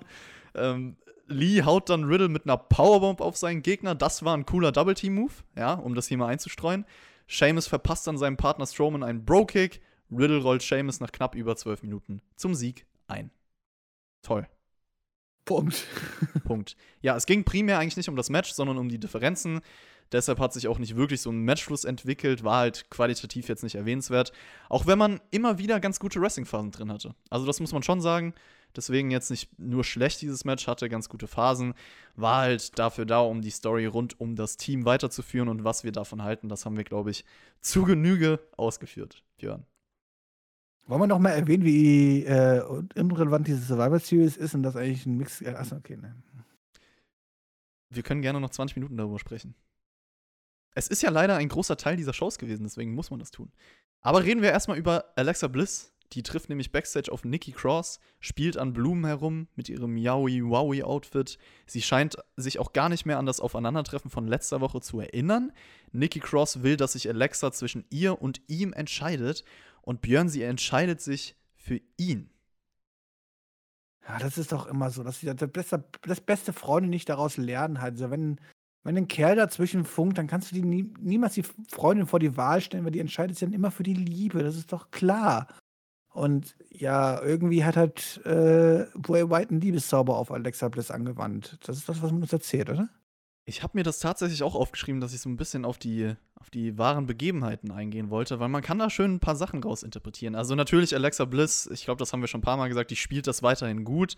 Sie muss aufpassen, dass sie nicht all ihre Freunde verliert. Das finde ich auch. Also das kennt man ja von vielen, die auch so am Anfang in eine Beziehung gehen. Ich sage das jetzt einfach mal bei Alexa und Bray Wyatt so, dass sie jetzt eine Beziehung haben die machen dann nur noch was mit untereinander. Also, das kennt ihr doch alle Leute. Freunde von euch, die dann auf einmal eine Beziehung haben und dann macht man fast gar nichts mehr mit denen oder so. Die gibt's halt. Und dann vielleicht verlieren die ihre Freunde, sobald es dann vorbei ist, wundern sie sich, dass sie niemanden mehr haben, dass niemand mehr da ist. Und das ist gefährlich. Also, Freundschaften müssen immer gepflegt werden. Ich glaube, die gute Nikki Cross und die Alexa Bliss, die werden bald keine Freunde mehr sein. Ich glaube auch nicht. Ich meine, das hast du gerade Alexa Bliss gelobt für ihre schauspielerische Sachen da da bin ich ja immer noch so ein bisschen im Zwiespalt. Es gibt halt so ein paar Szenen, wo ich denke, so, das ist richtig gut gemacht. Ein paar, wo ich mir echt schon gedacht habe, so, oh Gott, ey, das ist. Das meinst du gerade schauspielerisch nicht wirklich ernst. Ähm, aber wo wir schon beim Lob sind, wir haben, haben wir eigentlich schon irgendwas gelobt an dieser Show noch nicht, dann verteile ich mein erstes Lob an diesem Abend, nämlich an Nikki Cross, die zum ersten Mal hier rüberkam, wie, obwohl sie eine Wrestlerin ist, wie ein normaler Mensch, die sich Sorgen macht um ihre Freundin und deswegen auch nicht komplett ausgeflippt ist, wie sie normalerweise ist oder in irgendeine Rolle verfällt, sondern ein ernsthaftes Gespräch sucht. Das fand ich sogar richtig, richtig gut.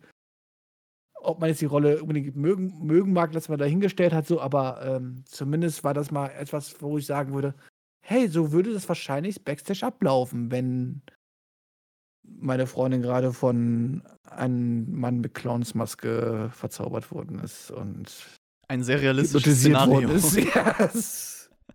Aber dann wäre es zumindest so möglich. Also, Ey, aber cool. Ohne, gekünstelt, ohne gekünstelt im Ring das stattfinden zu lassen oder irgendwas halt so. Also so, ohne dass Nikki Cross jetzt ihre krasse Rolle spielt, sondern ja, das ist in dem Fall einfach mal wirklich die besorgte Freundin gespielt, weißt du? Guck mal, jetzt hast du ein bisschen positive Vibes transportiert, das ist doch auch schön für heute. Und dann können wir weitermachen mit ja, nicht so einem relevanten Teil der Show. Und zwar mit MVP Was? und Lashley. Dazu wollte ich jetzt kommen. Ja, das ist doch, Alter, ist doch quasi auch ein Comeback-ähnliches, oder? Ist das ein Comeback? MVP und Lashley ist ein Comeback. Nee, wann haben wir den Titus nie das letzte Mal gesehen? Also, Ach, okay, als, als er das letzte Mal bei Hurt Business angefragt mhm. hatte, äh, nee, wie bei ihm, aber wann hatten wir das? Also, wir waren schon, schon vier Wochen weg. Das kann sogar sein, ja. Also die beiden sprechen erstmal über das Sami Zayn Survivor Series Match. Titus O'Neill, du hast es gesagt, kommt raus. Vielleicht erstmal noch Sami Zayn, Lashley ist halt auch Standard bis zum geht nicht mehr, oder der Aufbau bisher. Also ich meine, man kann ja. ja, nicht viel machen, weil Gibt's sie in unterschiedlichen Shows sind, aber Früher, ich meine, da wird ja auch noch passieren. Ich meine, kannst, ich, ich freue mich schon auf nächste Woche. Da wird bestimmt noch sowas passieren wie, dass der eine Team zu dem anderen, er drüber geht und, und Brawl macht und Invasion macht. das wird so safe das Endsegment von beiden Shows nächste Woche. Ja, geil. Äh, ja. Also dann werden auch nächste Woche dann endlich Sami Zayn und MVP aufeinandertreffen. Äh, Bobby Lashley aufeinandertreffen. Titus O'Neill geht auf jeden Fall auf das Angebot von ihm ein, das hast du eben schon erwähnt, fordert dann für die Respektlosigkeit Lashley zu einem US-Title-Match heraus, was Lashley auch annimmt. Und er zwingt ihn dann nach einer Minute via Full Nelson zur Aufgabe. Gute Nacht, Titus O'Neill. Wowie, wowie, wowie. Ah, nee, wie hat er immer gemacht? ah, geil. Äh, Ua, ua, ua. Ja, ua, ua, ua war es, genau, ja. Das war so die, die niedliche Version. Geil. Ja. Es war ein irrelevanter Teil der Show, würde ich sagen. Also es war Filler. MVPs Satz fand ich noch ganz witzig, ja. Also von wegen so dieses Match findet nicht über dem Ring, sondern unter, nicht unter dem Ring so rum, und, sondern über dem Ring statt es war halt immer noch eine witzige Szene beim Greatest Royal Rumble, wo Titus O'Neill da abfratzt. Deswegen fand ich es ganz witzig. Ansonsten, der Full Nelson wird weiterhin stark präsentiert. Das ist vielleicht das Positive daran. An was außer an dieser Szene kannst du dich an dieses Rumble-Match noch erinnern? Braun Strowman hat es gewonnen. Ich glaube, der. Du weißt da wirklich noch was drüber? Okay, komm. Ich glaube, kann man solche Spiele nicht machen. Das ist doof. Du merkst so einen Quatsch ja wirklich. Ja, das kann ich irgendwie trotzdem, ja. Mann. So. Ich kriege ja nur auf die Fresse heute von dir quasi. Also nicht von dir, aber von mir selber. Also. Ja, das passt doch. Wir sind doch Teamkollegen. Wir müssen uns auf die Fresse hauen. Hast du heute gelernt bei dieser Show. Deswegen, ja. ich mache einfach nur das, was ich auch gezeigt bekomme. Seamus und Drew McIntyre, die haben sich nicht Hol auf die Kaffee. Fresse gehauen. Hol mir Kaffee. Die sind nämlich alte Buddies, die zwei. Die Europäer. Die quatschen ein wenig. Und die guten alten Tage, Björn. Ich würde, ehrlich gesagt, mit den beiden würde ich auch gerne mal so einen Kilkenny oder so in einem urigen Irish Pub trinken. Ähm, du nicht? Ja, doch. doch Lieber Guinness? Doch schon. Aber nur, wenn ich mit denen auch gut bin. Also sonst lieber nicht. Ja, vielleicht wirst du ja in dem gut mit denen. Alkohol. Ja, nicht, dass ihr mal einen Bowkick kriegt oder so, weißt du? Die können beide ganz gut treten, habe ich gehört. Mhm, das stimmt. Aber McIntyre hat ja recht, muss man auch mal sagen, dass er nicht in dem Team sein will. Ich meine, er hat den WWE-Titel vor Augen und der ist wichtiger. Das wurde uns auch erzählt was ich noch viel wichtiger, was ich viel, viel besser fand, so, auch das war ja quasi wieder eigentlich fast nicht WWE-like, aber das war ja wieder eine Szene, die ja wirklich so stattfinden kann, Backstage, weißt du, so, oh, Kollege, ich weiß nicht, warum mögen die mich alle nicht und ja, wie wäre es einfach mal, wenn du die nicht alle in die Gesicht treten würdest, weißt du, so. Ja, danke, du du, also ich hätte es nicht besser ausdrücken können, also das ist ja, hier werden wahre Worte mit dir gesprochen. Nia Jax will durch einen Sieg über Asuka heute beweisen, wer die dominante Frau in der Division ist. Denn sie wird Team Raw zum Sieg führen und sich danach dann den Frauentitel von Asuka sichern. Mal schauen, wie das geklappt hat. Es gab auf jeden Fall Asuka gegen Nia Jax. Byron Saxton hypt es am Anfang als mögliches WrestleMania-Match. Und Asuka kann dann immer wieder Submission gegen Nia durchbringen. Team Raw greift ein. Shayna Baszler sorgt für eine DQ. Team Raw braut sich ein wenig. Lana kassiert natürlich trotzdem noch den Samoan Drop durchs Pult. Und Asuka spielt eine Nebenrolle aktuell, das muss man festhalten. Das ist vollkommen korrekt. Und ich freue mich jetzt schon auf das Pendant nächste Woche, wo dann Shayna Baszler zeigen möchte, dass sie doch die dominante Frau in, äh, bei War ist und dann auch gegen Asuka verliert. Und naja, ihr sie dann rettet. Es wird bestimmt so kommen. Angel, mein kleiner Freund Gaza hat wieder Rosen für die Frauenwelt parat. Und ganz ehrlich, alles, was er aktuell repräsentiert, da müsste ich ja denken, so er ist mein Lieblingswrestler in der WWE. Weil, guck mal, das warum, Gimmick warum, ist genau warum auf mich reagiert Nia Jax eigentlich? Warum reagiert Nia Jax eigentlich nicht auf dieses Liebesstatement von ihm? warum reagiert generell keine Frau darauf? Ja, aber Nia Jax konnte doch mal, oder? Naja, Jax könnte. Ich, ich meine, also ich, Angel Gaza, warum können sich doch ein paar Frauen in dieser Division für ihn interessieren? Guck mal, wie nett mit einer Rose und so, das ist doch voll romantisch. Ja, ich meine, außer dass du wahrscheinlich nicht so hinterfotzig bist wie Angel Gaza, ähm, würde ich sagen, wäre die Rolle schon nicht schlecht für dich, ja. ja. Oh, danke. Eins zu eins, ich bin natürlich auch ein Latino. Hm. Bisschen trainieren vielleicht noch, dann wird es schon. Irgendwann.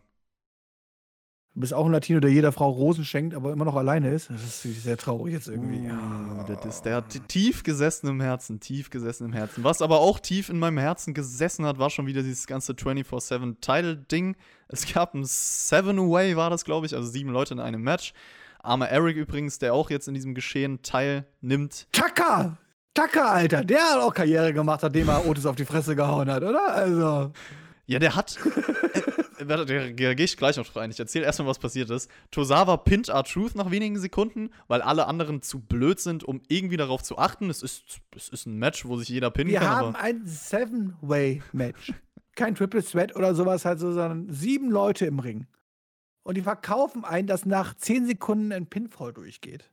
Weil die anderen zu blöd sind, diesen zu unterbrechen oder abgelenkt sind. Also es ist doch.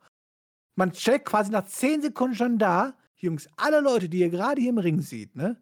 Das sind die allergrößten Clowns, auf die setzen wir null. Und die braucht ihr auch gar nicht ernst nehmen, weil deswegen stellen wir sie auch einfach da wie dumm wie Brot. ja, das ist richtig.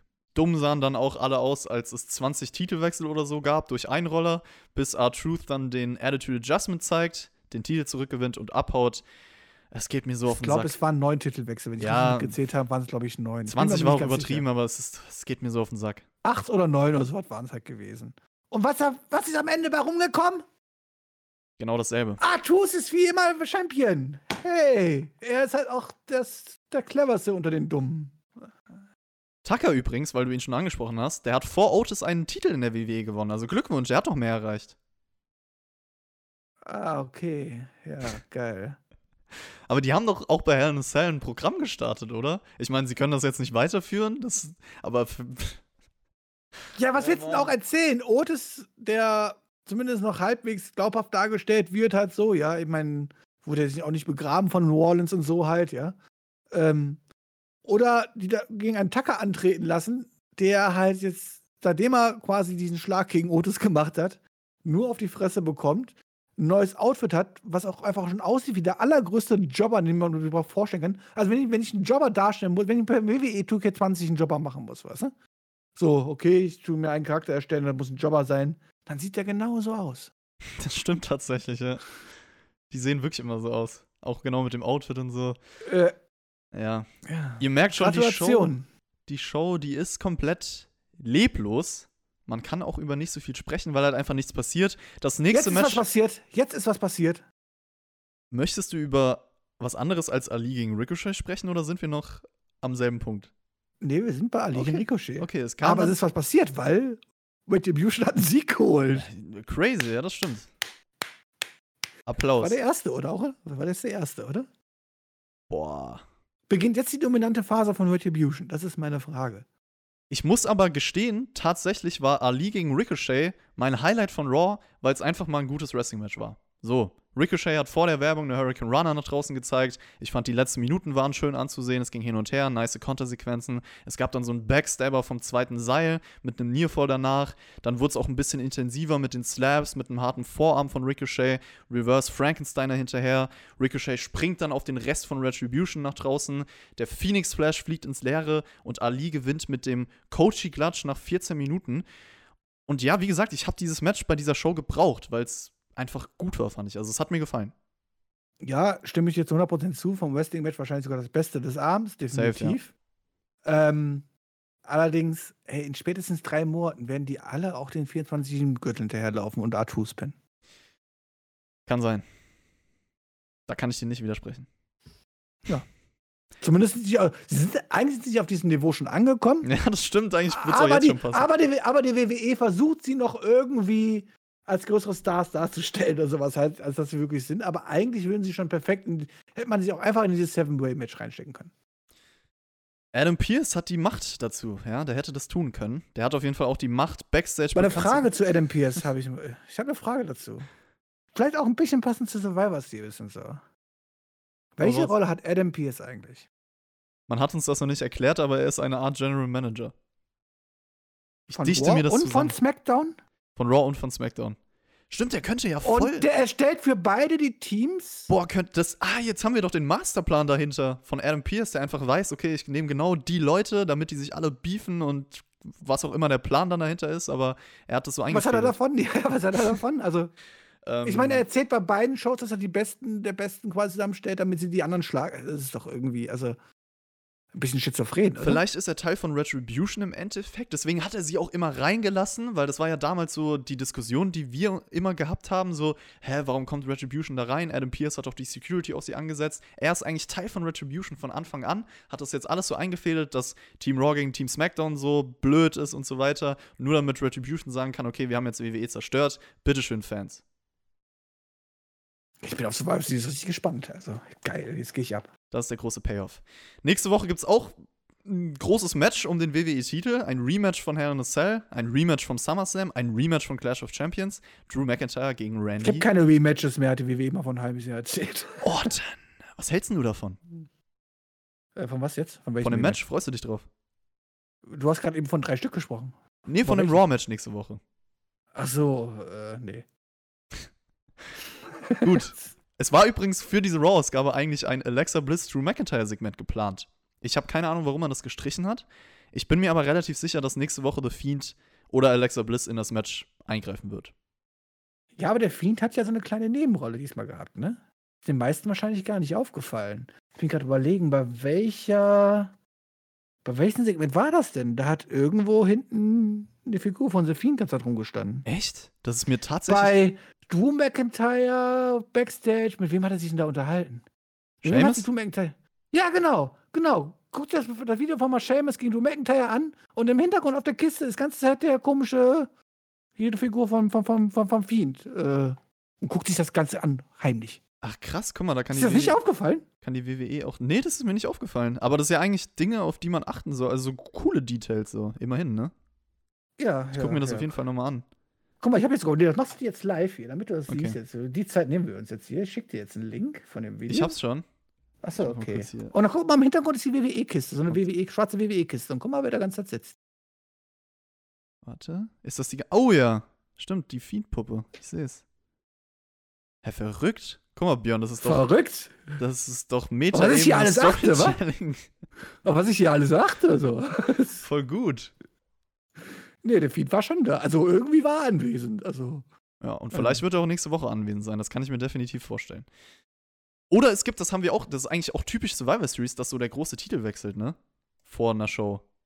Das haben wir schon öfter gehabt. Daniel Bryan kann ich mich erinnern. War das nicht bei AJ Styles oder so auch so? Doch. Es ist wahrscheinlich. Aus welchen Gründen sollte man das tun?